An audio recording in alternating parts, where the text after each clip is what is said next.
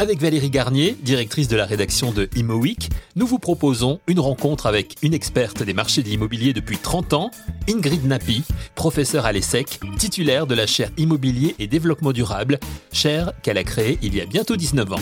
Les grands entretiens, un podcast ImoWeek. Il nous a semblé essentiel de donner la parole à Ingrid Napi en ces temps perturbés par la crise sanitaire pour savoir comment aujourd'hui évoluent les marchés immobiliers. Mais pour comprendre le présent, il faut se pencher sur le passé, sur l'histoire, nous dire comment les choses ont évolué en nous expliquant d'où elles viennent. C'est ce que Valérie Garnier a demandé à Ingrid Napi. Quelles sont justement les grandes étapes observées depuis 30 ans? Alors ça tombe bien, Valérie. Euh, j'ai édité justement, enfin j'ai écrit euh, il y a deux ans maintenant un petit ouvrage intitulé Révolution de bureau au pluriel, euh, mentionnant tout ce que j'ai pu constater depuis 30 ans, plus de 30 ans même, d'analyse des marchés de bureaux. Et, eh il manque une nouvelle révolution, c'est la révolution sanitaire. En effet, oui, ça fait plus de 30 ans quand j'ai commencé à travailler sur l'immobilier de bureau pour faire une thèse de doctorat en économie urbaine et immobilière. Et c'était alors euh, la pleine époque euh, d'âge d'or de l'immobilier euh, de bureau, notamment à Paris et francilien. Donc depuis 30 ans, et d'ailleurs même cette thèse, on avait fait un ouvrage qui s'appelle La crise des bureaux aux éditions ADEF, ça devait être milieu des années 90. On revient, la question peut être posée à nouveau. Alors Bon, évidemment, des cycles et des crises se sont succédés dans, durant ces, ces 30 ans, même mmh. plus, bien évidemment. Mais le marché des bureaux, on va dire vraiment que c'est un marché qui se met en place milieu des années 60. Donc, ça fait maintenant une cinquantaine d'années. C'est intéressant parce que on voit bien qu'il y a des étapes et qu'on rentre dans une nouvelle révolution. Alors, en fait, je dirais que euh, il y, a, y, a, y a des grandes étapes que j'ai qualifiées de d'étapes par rapport à des valeurs, à la valeur dont comment on va appréhender la valeur de l'immobilier de bureau. Je dirais que pendant euh, des années 50 à 1950, au, début des années 70, au 80 même, on est passé, on était dans une, une approche patrimoniale de l'immobilier de bureau avec une valeur très patrimoniale de l'immobilier. Rappelez-vous, on avait des grands investisseurs institutionnels tels que les compagnies d'assurance, à l'époque on parlait du AP, du Gagne, qui détenaient des immeubles de bureau pour des raisons patrimoniales sur des durées de long terme. Mm. Donc on parlait de la méthode par euh, euh, capitalisation, où on disait tout simplement la valeur d'un immeuble, c'est le loyer rapporté à un taux de capitalisation et tout ça était bien sûr très dépendant de la localisation. Et puis c'est l'époque euh, de l'immobilier de bureaux en blanc où on a des véritablement des immeubles qui sont construits et destinés à des usagers de bureaux. C'est la révolution des tours de bureaux, que ce soit la tour Montparnasse qui à l'époque est quand même une tour en copropriété, à l'apparition des nouveaux immeubles lancés en blanc avec un bail investisseur. Et je pense que la notion de bail est très importante pour comprendre ce qui se passe aujourd'hui. Ce sont les immeubles, bien sûr, les tours mercuriales pour lesquelles j'en avais fait un livre, mais également la tour Playel et surtout, bien sûr, les tours, les nouvelles tours, la première génération de tours de bureaux en blanc, donc c'est-à-dire livrés sans connaissance de l'utilisateur avec un investisseur unique. Et c'est les, les, premières opérations de tours réellement affectés à des à des emplois de bureaux. C'est l'époque aussi euh, de, de l'ordinateur, de l'informe du développement de l'informatique. Et on a donc besoin d'avoir des bureaux fonctionnels qui ne soient plus dans les anciens immeubles haussmanniens euh, dont on avait transformé l'usage originellement de, de logement en bureaux. Donc ça, bien évidemment, c'est toute une euphorie. Euh, enfin, c'est un, beau développement immobilier. Puis ça s'arrête avec le choc pétrolier de 73. On rejette les tours de bureaux Tiens donc, ça nous fait penser à quelque chose en ce moment. Et on est dans un dans une sorte de crise immobilière qui va durer quand même pendant pas mal de temps, jusqu'en 85. Et voilà. Et on reprend sur l'âge d'or. Moi, le 85-86, c'est la période où je commence à analyser le marché. Et on a une pleine euphorie de l'immobilier et l'arrivée notamment de grands sièges multinationaux qui ont des besoins nouveaux, qui ont des besoins d'avoir des open space. L'informatique entre-temps évolue et on a toujours ces immeubles dits aux standards internationaux avec des hauteurs, des hauteurs pardon sous plafond de 2,70 m avec des grands plateaux paysagers euh, qu'on fait bien sûr à la défense où l'endroit s'y prête, mais aussi c'est nouveau euh, à Paris euh, alors que la mesure de l'agrément, qui était très coercitif et qui avait empêché la construction de bureaux dans la capitale pendant pratiquement 30 ans, depuis 1955, eh bien, pour accueillir ces nouveaux sièges sociaux de multinationales qui arrivent, on, on met en place ces paquebots parisiens. Vous souvenez-vous ah, de ces grands sièges, euh, des, des, sièges sociaux, voilà, qui sont transformés alors qu'on met en place le façadisme et que donc on livre des opérations toujours en blanc euh, aux standards internationaux pour ces nouveaux usagers. Et donc on est toujours dans une approche patrimoniale avec toujours des investisseurs qui investissent à long terme. À nouveau, un choc extérieur comme le choc pétrolier, c'est la guerre du Golfe. Qui aurait pu penser que la guerre du Golfe puisse mettre à mal et puisse engendrer une crise immobilière sans précédent celle de 91 à 97, qui met euh, qui met euh, beaucoup de promoteurs immobiliers en faillite. Enfin, c'est vraiment un marasme euh, considérable et qui change complètement la donne et les cartes. Et on passe donc d'une approche patrimoniale à une approche financière avec l'arrivée des grands fonds d'investissement anglo-saxons. Mmh. On a appelé à l'époque opportunistes, de court terme, avec des nouvelles façons d'appréhender la valeur qui n'ont plus une valeur de long terme, avec la méthode, euh, le sum méthode, la méthode du, du, du, pouce mouillé, mais donc la méthode par capitalisation. Et on arrive avec des techniques de la finance, importées de la finance, et où on va apporter la valeur financière avec des cash flows, avec des taux de rendement, euh, etc. Mmh. Donc c'est une période vraiment de, de finance, et tout ça va durer jusqu'à la crise de 2008, avec la crise des subprimes. Et là, Là aussi, c'est très important pour comprendre ce qui se passe aujourd'hui. Pendant cette période de financiarisation de l'immobilier sur laquelle j'ai beaucoup écrit à l'époque, euh, on a vraiment le rapport de force au, au, profit des grands bailleurs. C'est aussi la période des SIC, des foncières cotées qui prennent de l'importance, qui rachètent des patrimoines immobiliers de, de, de grands euh, utilisateurs, hein, de, mm. que ce soit France Télécom à l'époque ou EDF, etc. Et on a ce fameux bail triple net qui est très euh, euh contraignant pour les locataires et qui jusqu'en 2008 va quand même marquer le paysage immobilier pour bien comprendre ce qui se passe dans l'immobilier de bureau aujourd'hui. 2008, c'est la crise de subprime et on arrive à nouveau à un schisme considérable pendant dix ans pratiquement, jusqu'à récent, on va dire presque 12 ans, on a ce qu'on appelle la valeur d'usage. De la valeur financière, on passe à la valeur d'usage. C'est-à-dire que hop, changement de rapport de force, c'est l'usager, le locataire, via le directeur immobilier, via le directeur de l'environnement de travail, qui vont renégocier les baux on va retourner sur des baux classiques 3, 6, 9 et non plus ces fameux baux 12 ans ferme avec euh, euh, des charges qui incombent aux propriétaires et qui sont refacturés aux locataires. Mmh. Et là, on retrouve sur un bail classique. Et alors qu'on s'aperçoit, c'est aussi une révolution énorme que l'immobilier, c'est le deuxième poste de dépense dans l'entreprise, que ça se gère comme ça, comme on gère les richesses humaines, les ressources humaines, on va gérer les richesses immobilières. Eh bien, on s'aperçoit que euh, ce poste, il est à optimiser et on va avoir des, des méthodes d'optimisation des espaces de travail, de diminution des coûts immobiliers. Ça devient vraiment le leitmotiv avec celui de, de répondre aux nouveaux besoins.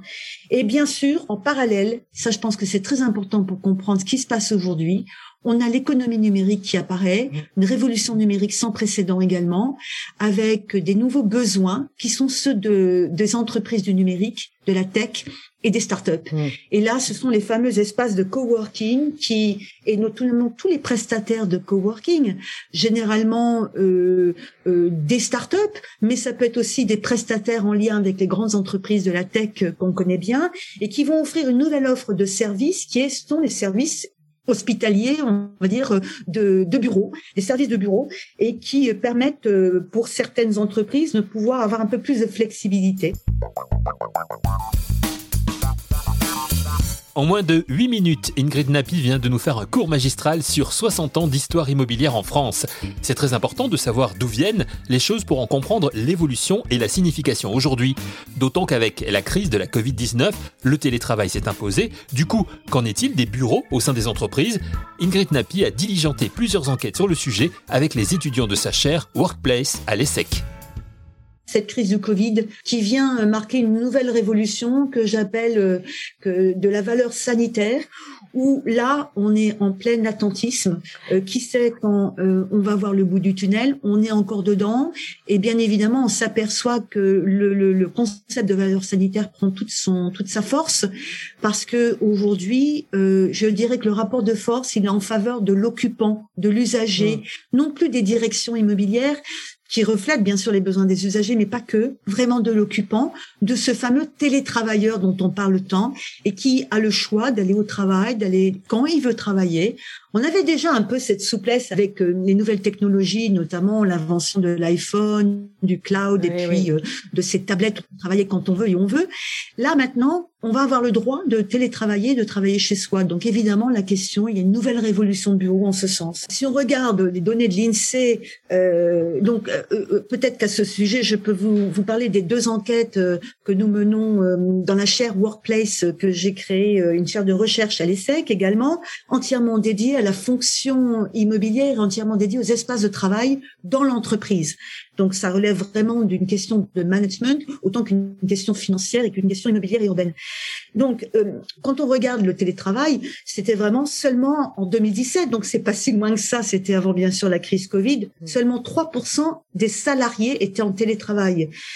On passe d'une situation de télétravail qui était choisie, qui ne concernait que des cadres dirigeants principalement, à un télétravail qui est d'abord euh, imposé, subi, euh, contraint, et on parle bien évidemment, et nos enquêtes le montrent bien, que ça va être un télétravail qui va être après choisi, souhaité, mais pas tant que ça en fait. Bien évidemment, il y, a des, il y a des différences considérables entre ceux qui avaient l'habitude de télétravailler, notamment les cadres dirigeants, les franciliens. On voit bien qu'il y a des, des, différences significatives entre les régions. Euh, notamment, les franciliens veulent continuer à faire du télétravail en moyenne, pas plus de deux jours par semaine. Euh, donc laissez tomber les cinq jours qu'on peut entendre, dont on peut entendre parler. Euh, la plupart de ceux qui travaillent dans des villes moyennes, qui habitent plutôt dans des villes moyennes euh, ou des petites villes, par exemple, 64% pour des villes classiques hors métropole, n'ont pas du tout envie de faire du télétravail. Donc c'est vraiment important de, de mesurer ça. Alors bien évidemment, on va passer au télétravail, il va être choisi, il va durer deux jours en moyenne par semaine.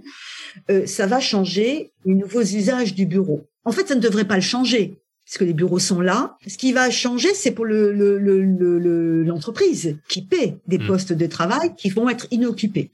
Donc, ça demande une logistique, ça demande euh, une affectation des espaces différente selon le choix de l'occupant. C'est pour ça que je parlais vraiment de valeur sanitaire et de focus aujourd'hui porté sur l'occupant et non plus comme ça a été dans l'histoire sur les investisseurs, puis après sur euh, les grands utilisateurs. Aujourd'hui, c'est l'occupant qui, en fonction de son choix et son jour de télétravail, va devoir retourner au bureau ou, ou dans un autre lieu, ce qu'on appelle les tiers-lieux. Alors Ingrid, vous évoquiez tout à l'heure euh, le, le coworking, mais euh, est-ce que le coworking, justement, l'open space, le flex office, sont toujours, selon vous, euh, l'expression du travail de demain? Et j'ai même envie de vous demander, en d'autres termes, est-ce que cela a toujours la cote auprès des managers, enfin tant auprès des managers que des salariés d'ailleurs Là, vraiment, concernant le coworking, il faut quand même être, je vais vous dire franchement ce que je, je, je peux penser, que je peux dire en tant qu'universitaire. On est sur un véritable business, un business qui a été alimenté au départ par une économie euh, de la tech et une économie des startups.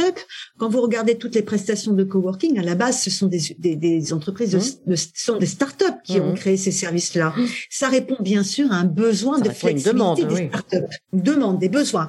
Mais il faut quand même dissocier. Il y a, il y a entreprise à entreprise. On peut pas euh, à la fois euh, confondre les besoins d'une startup qui par principe ne sait pas quelle est sa, sa croissance, d'une besoin d'une grande entreprise cotée au CAC 40, d'un grand groupe industriel, d'une banque, d'un cabinet de conseil. On voit bien, il faut quand même bien réaliser que l'immeuble, l'immobilier, c'est d'abord une vitrine pour l'entreprise, et notamment pour les entreprises de la tech qui ont toujours utilisé leur immobilier et notamment leur immeuble et leur siège social comme vitrine de leur savoir-faire. Pensez euh, au campus Google, pensez que ce soit à Cupertino, pensez au hmm. campus Microsoft, pensez même au campus Orange.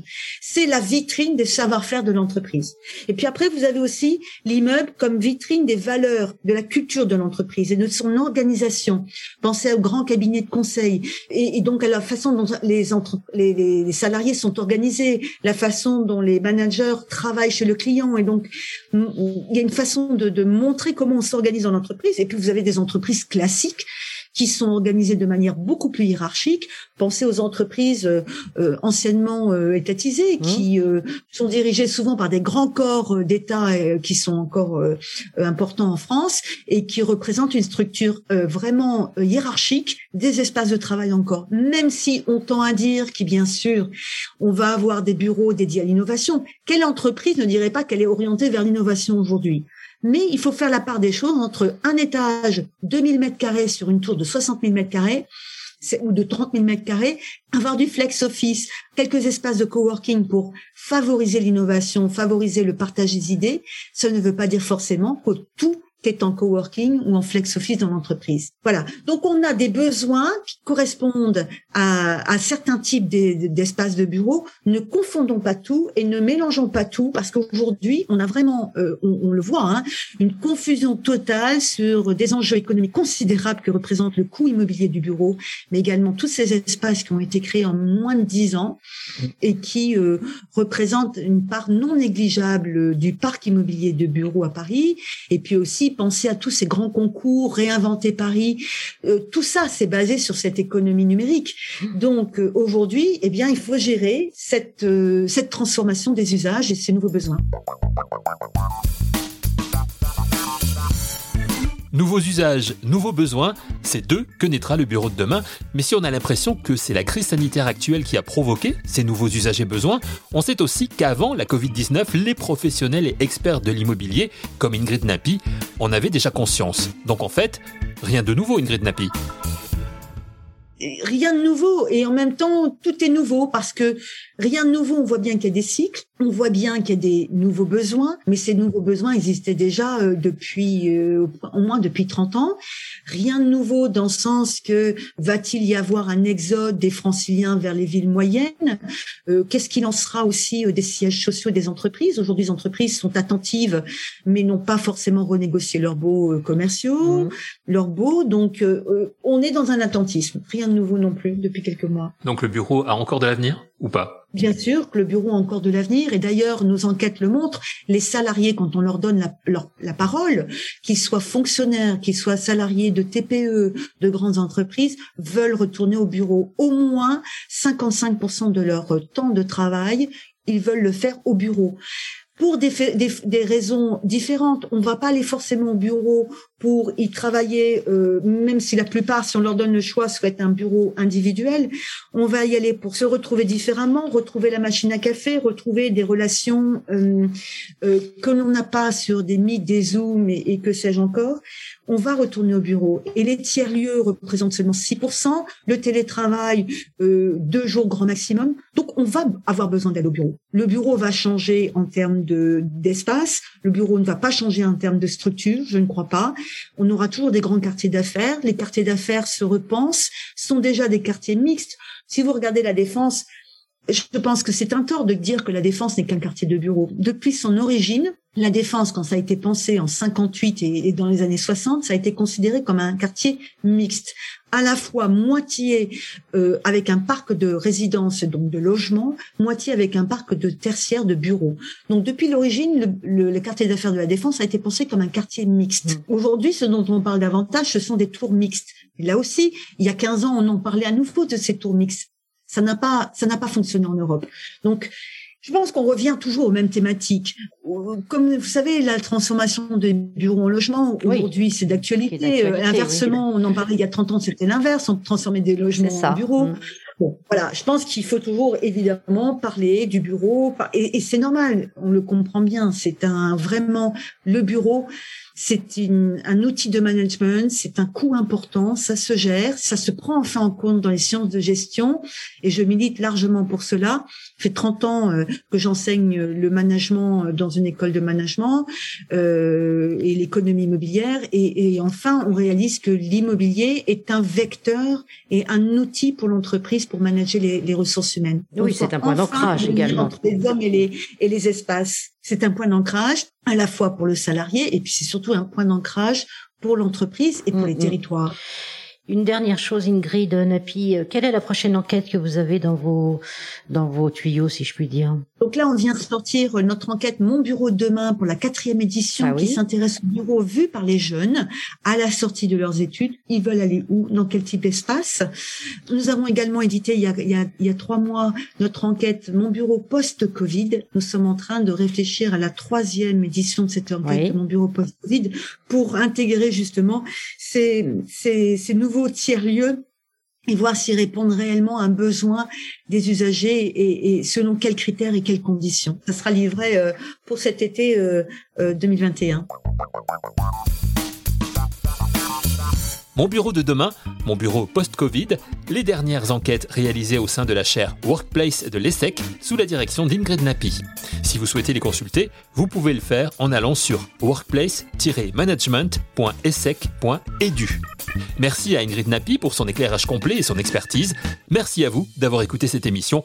Nous nous retrouvons rapidement pour un nouvel épisode de Les grands entretiens, un podcast Imo Week.